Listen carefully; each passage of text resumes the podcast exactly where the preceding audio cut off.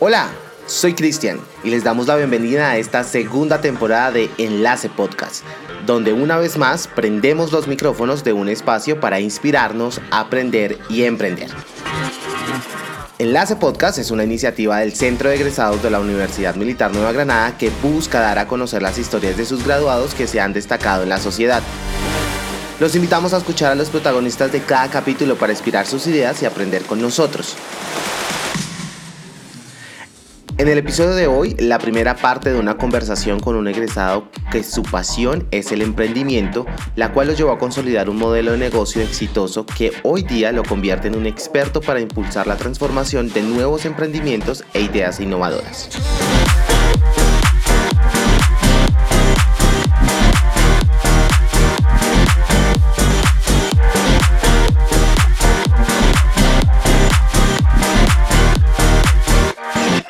Bueno, muy buen día. Hoy iniciamos un nuevo capítulo de esta segunda temporada de Enlace Podcast con un invitado de lujo. Eh, pero sin antes darles a todos ustedes las infinitas gracias por hacer de este programa algo muy especial. Eh, a todos los que nos escriben y nos contactan a, por medio de nuestras redes sociales y el correo electrónico, eh, los invitamos a que lo sigan haciendo. Es el medio por el cual podemos conocer sus historias y pues podemos ponerlas aquí en nuestro programa. El invitado de hoy, un invitado de lujo, eh, Rafael Socarrás, egresado del programa de Ingeniería de Telecomunicaciones. Es uno de los cofundadores de Mensajeros Urbanos, emprendedor, mentor en innovación, tecnología y negocios. Y a lo largo y ancho de este programa vamos a estar hablando acerca de todos sus emprendimientos, em, esta idea de innovar y también de mentorear eh, que lleva adelante Rafael. Pero entonces démosle la bienvenida. Rafael, bienvenido, ¿cómo está? Hola Camilo, ¿cómo estás? Muy bien, gracias. Muchas gracias por la invitación a, a este podcast de la universidad. Estoy realmente muy, muy agradecido por, por, por siempre estar presente en la Universidad Militar. Usted sabe que la universidad siempre cuenta conmigo para lo que necesite. Muchísimas gracias, Rafael, también por aceptar nuestra invitación. Y bueno, vamos al, al grano, como dicen. A lo largo de la primera temporada estuvimos hablando acerca de mucho emprendimiento y estuvimos con varios emprendedores de egresados también de la universidad. Y la pregunta obligada siempre era, eh, qué es emprender, pero en su caso quisiera preguntarle qué es emprender, qué es innovar y qué es transformar. Uy, qué buenas preguntas.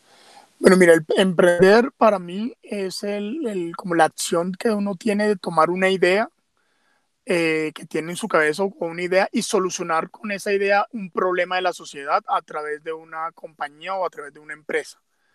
Eh, puede ser con ánimo de lucro o sin ánimo de lucro, la mayor cantidad de emprendimientos son con ánimo de lucro, donde uno lo que está buscando es que es una problemática de la sociedad que está en ese momento y a través del emprendimiento o a través de una compañía estructurada podrás darle solución a esa, a esa problemática. Para mí eso es emprender. Eh, lanzarse, para mí también es lanzarse, eh, dejar los miedos y los temores al fracaso eh, creo que, que, eso es uno de los, de los grandes temores que tienen las personas, es que no se lanzan a emprender por el miedo a fracasar. Yo he fracasado muchas veces y seguiré fracasando de pronto en algunos otros emprendimientos que, que, lance. Eh, pero es precisamente dejar ese miedo a, a, lanzarse a hacer algo diferente a hacer algo nuevo eh, con, en, en, la sociedad. Eso para mí es emprender. Innovar. Bueno, primero voy a dejar claro que la innovación no tiene nada que ver con la tecnología, que a veces muchas personas atan la innovación a la tecnología. La innovación y tecnología son completamente diferentes. Uno usa la tecnología para procesos de innovación, pero para mí es innovar es hacer un cambio sobre un proceso actual o inventar algo que no, que no esté, que, que, que no, que no haya, que no funcione, que no, que no esté funcionando en el mercado o hacer un cambio de, hacer un cambio de una de lo que viene funcionando por mucho tiempo y, luego eh, nosotros cambiamos la forma. Por ejemplo, en mensajeros urbanos, la innovación de mensajeros urbanos fue la forma de contratación o más bien la forma de enlace o de link que se hace con los, con, lo, con los mensajeros. Esa fue la innovación realmente fuerte de, de mensajeros urbanos. O por ejemplo en Place, otra de mis compañías, la innovación fue eh, poder generar plataformas que interactúen con todo lo que tiene que ver con los restaurantes, con todo lo que tiene que ver con la logística de los restaurantes. Eso es el que antes no existía. O sea, nosotros en Mensajeros Urbanos fue nosotros transformamos la industria de la mensajería de última milla de Latinoamérica. Fuimos los primeros en Latinoamérica que hicimos eso. Eso es un proceso de innovación. Y transformar.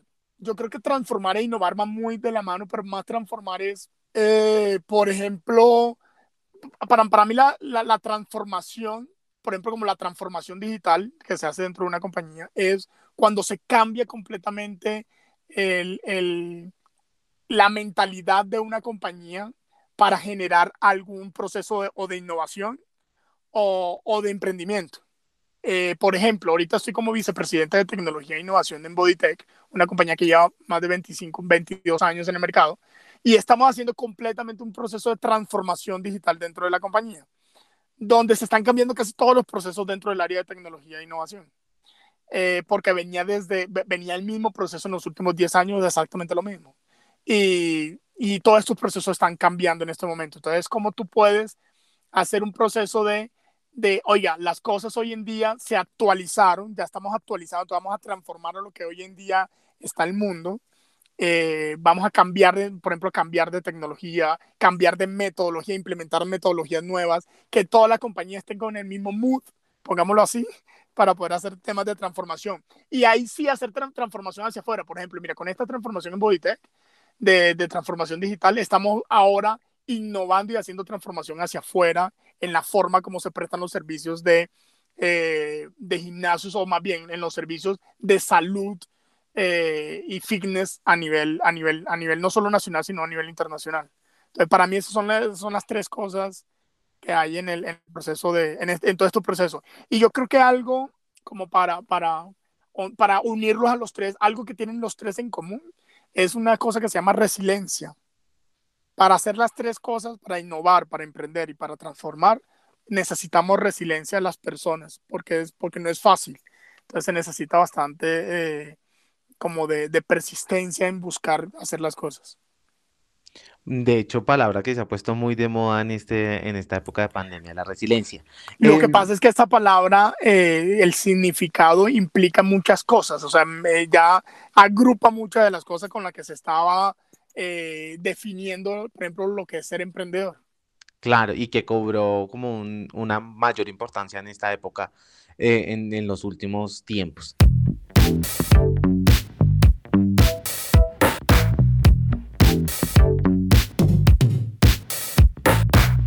La idea eh, precisamente a la que usted hacía mención, Rafael, eh, y por la cual digamos que usted ha sido ampliamente reconocido en el ámbito de la innovación y el emprendimiento, pues es, mensajeros urbanos, del cual levanto la mano yo y he sido usuario varias veces.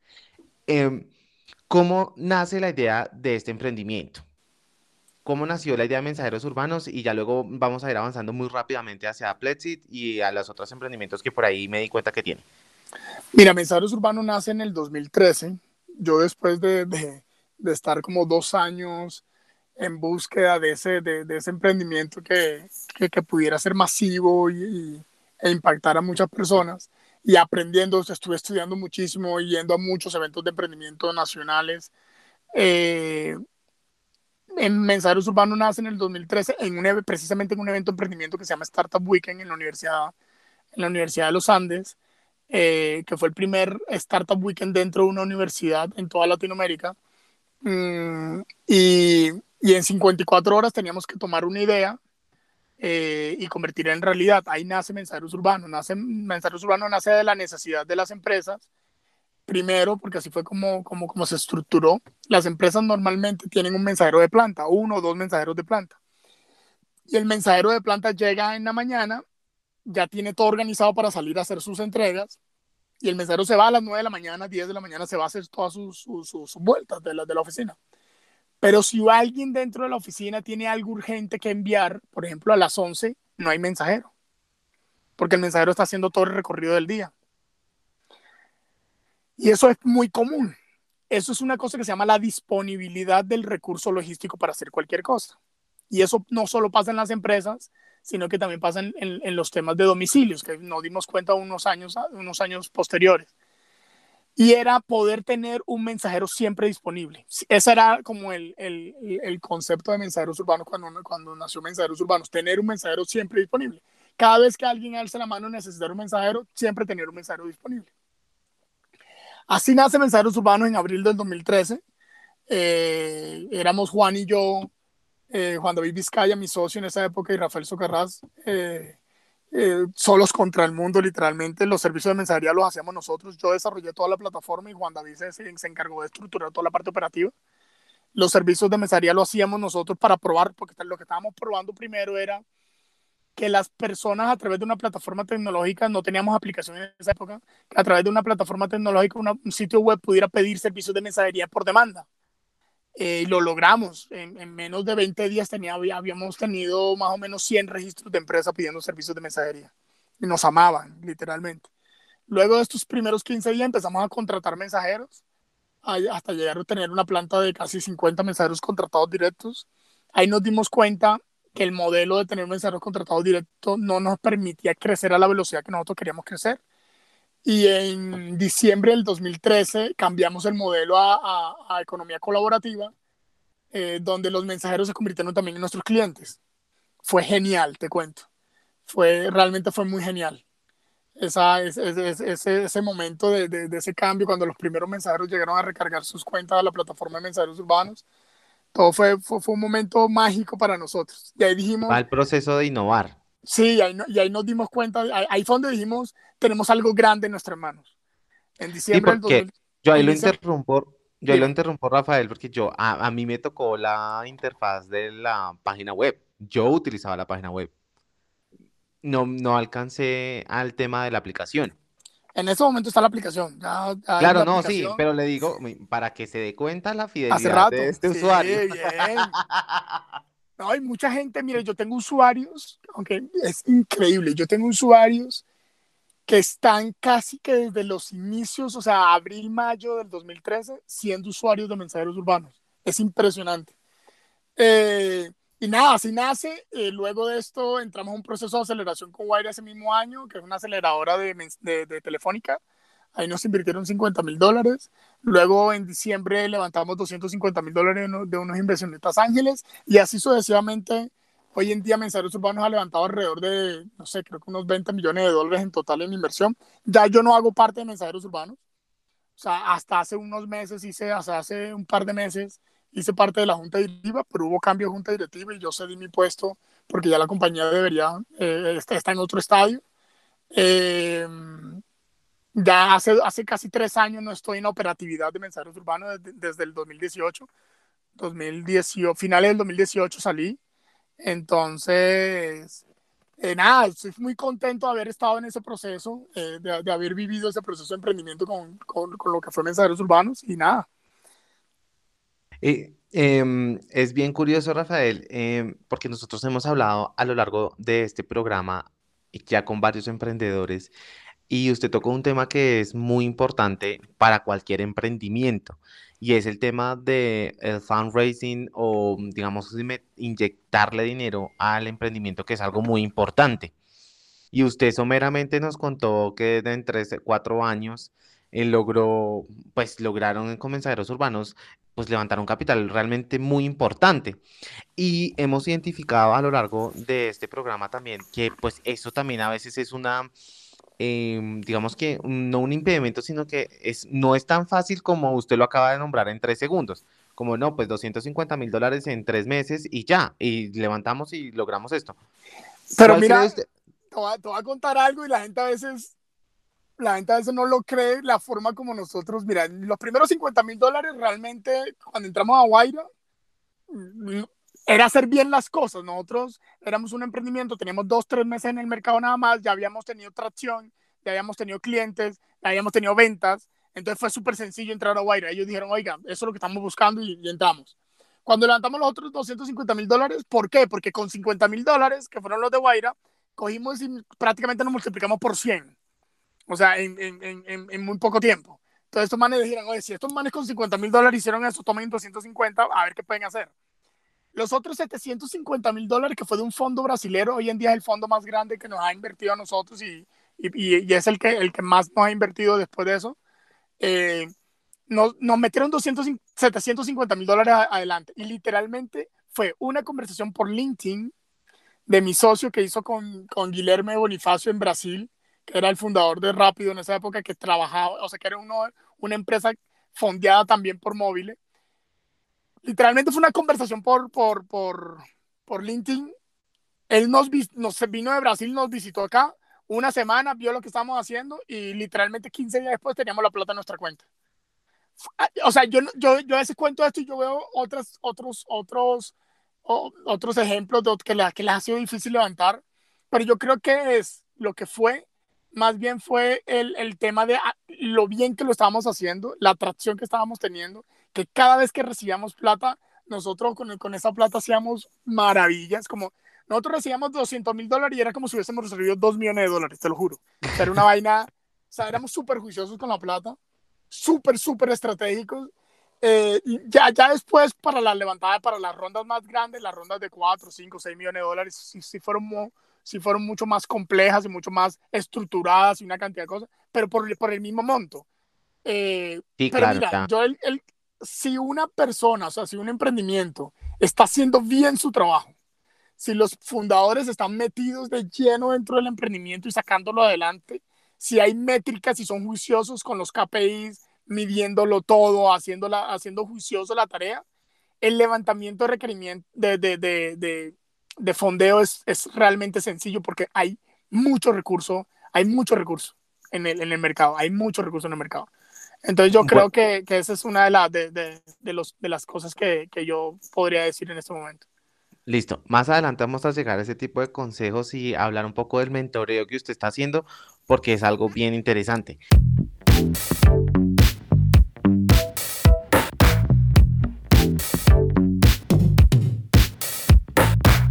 Eh, pero Rafael, entonces salió usted de Manzaderos Urbanos y vinieron más emprendimientos solamente porque usted es una persona que no para de emprender. Em, mm, estuve ahí indagando y básicamente encontré Placed y Triboro. Triboro, ajá. Eh, cuéntanos Entonces, un dos emprendimientos. yo en el 2018, yo en el 2018 creé una compañía que se llama Placed. Placed es una compañía que inició eh, creando, eh, un, es un sistema de colas. Así inició Place. Eso fue como el inicio de Place. Era un sistema de gestión de filas. Era para que las personas no hicieran fila en los establecimientos públicos. Esa, fue, esa fue la, como la idea. Habíamos, habíamos hecho un, como, un, como un piloto y nos había ido bien. Dijimos, uy, este es el, este es el, a la gente no le gusta hacer fila y este es el, el, la vamos a reventar con esto. Pues no, no la reventamos. no nos fue tan bien con la, con la parte de filas realmente. Eh, porque a nosotros nos encanta hacer filas en Colombia. A la gente le gusta hacer filas en Colombia, la verdad, y a las empresas, y las empresas no quisieron invertir en las filas. Entonces lo que hicimos fue hacer un pivote y nos pasamos a... Entonces nos enfocamos mucho en restaurantes y empezamos a hacer temas para restaurantes. Entonces hicimos un sistema de fidelización para restaurantes que no fue bien. Eh, luego hicimos, luego, luego eh, con un restaurante nos pidió hacer algo en específico y nosotros dijimos, oye, esto tiene sentido. Empezamos a preguntar a otros restaurantes si hacía sentido y e hicimos una cosa que se llama un OMS, Order Management System, que lo que hacía era como los restaurantes normalmente eh, reciben órdenes de varios canales, un call center o, una persona en el teléfono, reciben órdenes de Rappi, reciben órdenes de iFood, de domicilios, reciben órdenes de, de sus aplicaciones eh, eh, principales, o sea, de las aplicaciones privadas. Entonces dijimos, oye, y todas esas, y entonces fuimos a un restaurante donde tenía tres tablets de cada uno de los... de los operadores. Y, era, no, dije, ¿qué locura es esto? Entonces creamos un Order Management System que se conecta a Rappi, que se conecta a iFood en este momento, en estos dos, nos estamos integrando con Gloria Food, nos estamos integrando con varias plataformas. Y adicional a eso, y eh, dentro del OMS tiene un sistema de call center, de gestión de call center, de pedidos. Eh, y nos, ahí nos fue muy bien. Hoy en día ese es el principal negocio de, de, de, Place. Hemos desarrollado plataformas o aplicaciones de e-commerce para restaurantes. Nos hemos enfocado mucho en lo que es restaurantes y lo que es restaurantes, droguerías y supermercados. Es como nuestro, como nuestro foco, eh, donde desarrollamos plataformas para ellos. Hemos hecho plataformas súper avanzadas, o sea, plataformas de, de, de, talla internacional, como por ejemplo eh, una plataforma que hicimos para un supermercado en Cartagena, de, que tiene 24 sedes, donde, la, o sea, yo trabajé en ese, en, ese, en, ese, en ese supermercado por un tiempo, pero fue la tecnología y el conocimiento que tuve desde, desde Place. Eh, su plataforma que pueden, que, que, están a la par de, de, supermercados a nivel global. y hasta aplicaciones súper sencillas que, que, podemos alquilar por, por, por, un precio razonable para cualquier restaurante. Ahí lo voy a tener un segundo, Rafael. Eh, y el, lo que más me llamó la atención de Place fue el tema de cómo está, digamos, eh, el cliente, cómo adquiere el servicio. Y es un tema que no viene con intermediación de, mm, digamos, lo que hacen otras plataformas de la comisión que cobran sobre el servicio, sino que ustedes ofrecen el paquete por un, por un monto fijo, por decirlo así, ¿sí? ¿O me equivoco? Así es, no, no, no, no, no tenemos comisión. Eso, eso, eso en términos prácticos para las personas que nos escuchan y tal vez los que están emprendiendo, eh, mm, desde su óptica, obviamente. ¿Eso es más beneficioso o menos engorroso? ¿O por qué, decidieron tomar esa, ese camino? Realmente fue porque los restaurantes al final del día empezaron a quejarse de los, de, los de los altos costos que tienen estas plataformas. O sea, tienen muchos costos, o sea, es muy alto. Y el cliente deja de ser del restaurante y el cliente se convierte en el cliente de la plataforma. Entonces el restaurante pierde el control del cliente como tal porque ya deja de ser el cliente, eh, del, deja de ser el cliente en este momento. Entonces nosotros dijimos, no, lo que debemos hacer es que el restaurante siga teniendo control sobre su cliente, ¿listo? Siga vendiendo lo que vende y nosotros más bien, nosotros cobramos un fijo y tenemos una tabla, tenemos una tabla por cada uno de los, de los servicios. Entonces nosotros cobramos de 400 pesos por servicio, que eso es muchísimo menos que el 17 o el 16 o el 20% que cobra una plataforma por llevarle un servicio. ¿Cuál es la diferencia? Que aquí el restaurante tiene que hacer su trabajo de mercadeo, que es lo que debería hacer las empresas, de hacer su trabajo de mercadeo, eh, para aprender a cómo hacer el trabajo de mercadeo y nosotros les ayudamos a eso. Tenemos un restaurante, por ejemplo, en Barranquilla, eh, que fue genial, porque para él, yo creo que esa, esa, esa persona eh, entró en el momento que era, esa persona implementó la plataforma de Place en, el, en diciembre del 2019 y en febrero del 2020 hizo como un, su lanzamiento oficial y invirtió mucho en, mercadeo eh, y esa persona pasó a vender literalmente 10 millones de pesos al mes en, en, en, domicilios a través de plataformas propias, a vender 200 millones de pesos en plataformas casi que de un mes a otro. Y preciso entró pandemia. Full domicilio. Eh, y el man dijo, eh, hablando después con, con, esta, con esta persona, me dijo, Rafa, la verdad, si no hubiese sido porque ya teníamos esto implementado, a mí la pandemia me hubiese dado mucho más duro, porque también tenía como 14 restaurantes, donde les tocó cerrar los restaurantes, y la única forma que él tenía de generar algo de ingresos era, eran las aplicaciones. Entonces, eh, yo creo, y, no le estaba pagando a, a nadie comisiones por tener, por tener, por tener las aplicaciones. Entonces yo creo que eso es, eso es parte fundamental del, del, de los negocios. Y yo creo que hoy en día, después de tantos años, donde las plataformas como Rappi, iFood, Domicilio han cobrado realmente eh, comisiones muy, para mí muy altas, ya, ya, los, ya los restaurantes de alto flujo se están dando cuenta de eso y están implementando sus propias plataformas. Vamos para allá. Yo creo que ese es el camino. Sí, y, cada vez cobra más fuerza esa idea. Listo, Rafael, check, placed. Ahora hablemos de Triboro, muy rápido, que creo que es lo último que lanzó y más o menos me parece muy interesante la idea. Coméntenos muy rápidamente sobre ese emprendimiento. Mira, Triboro es un emprendimiento que también inicié en el 2019. Eh, lastimosamente, Triboro hoy en día no existe. yo, yo, era el, el inversionista mayoritario de Triboro otros amigos míos invirtieron plata en Triboro, pero, con el, pero en el momento que estábamos creciendo y que estábamos levantando inversión, entró la pandemia y todos los fondos cerraron los procesos de inversión. Todo el mundo dejó de invertir en pandemia y nosotros nos quedamos sin capital en, marzo del, del, 2020 y nos tocó cerrar en junio del 2020. Cerramos, cerramos Triboro. ¿Pero qué era Triboro? Triboro era... Sí, comentemos la idea porque... La forma como yo quería cambiar el campo de este país. Eh, Ah, y, se nos ocurrió cambiando el campo, eh, generando tráfico o generando consumo. Entonces implementamos un modelo mixto de tiendas físicas con centros de distribución y una plataforma. Era un modelo mixto. Teníamos tiendas que se convertían también como en centros de distribución cerca de los hogares y teníamos una plataforma tecnológica donde las personas eh, eh, pedían los, los, los, servicios o, frutas y verduras. Era frut, carne, frutas y verduras. Era lo que más, lo, lo, que vendíamos. Era nuestro foco. Llegamos a tener ventas de 350 millones de pesos al mes. O sea, nos está viendo muy bien, pero nos quedamos, nos quedamos sin capital. Esa fue la, esa fue la razón por la cual cerramos Tribor. Eh, y, y, nada, fue, para mí, yo me, para mí perdí, perdí mucho tiempo y perdí mucho, mucho dinero, muchos recursos propios, tanto de mi esposa como míos. Con fue un proceso muy bonito, conocí a muchas personas, eh, estuve conociendo muchos eh, campesinos alrededor de, de, tanto de Cundinamarca, Boyacá como de otras partes de Colombia. Eh, empezamos a, por ejemplo, a pagarles mucho más de lo que se le pagaba en abastos, porque nosotros nos, la idea de nosotros era volarnos abastos. Eh, que, eso fue, que, eso es algo, que eso es lo que nos tiene jodidos, creo que yo en este, en este tema. La central de abasto de Bogotá eh, se maneja como si fueran mafias y eso, eso es lo que estamos tratando también de cambiar. pero al final, realmente no fue el, fue el, el, el quedarnos sin, sin, sin capital lo que, lo que hizo que cerráramos Tríboro.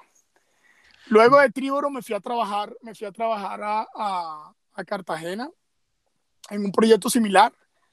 Eh, y al final terminé en Bodytech haciendo que, que, eso fue una decisión muy, muy, muy, importante en mi vida, fue un momento de quiero, quiero irme a trabajar, eh, o sea, he estado emprendiendo los últimos 15 años, los últimos 13 años más o menos, quiero ir a, trabajar a una gran compañía, una compañía superestructurada y aprender también de, de, de, este tipo de cosas por eso me fui a trabajar a, Auditec. Creo que eh, es un reto bastante, me gustó mucho el reto y lo que, lo, que, lo que quieren hacer y lo que queremos hacer hoy en día. Y en ese momento me llamó mucho la atención y dije, ve, es como un emprendimiento dentro de una compañía, eh, vámonos para allá.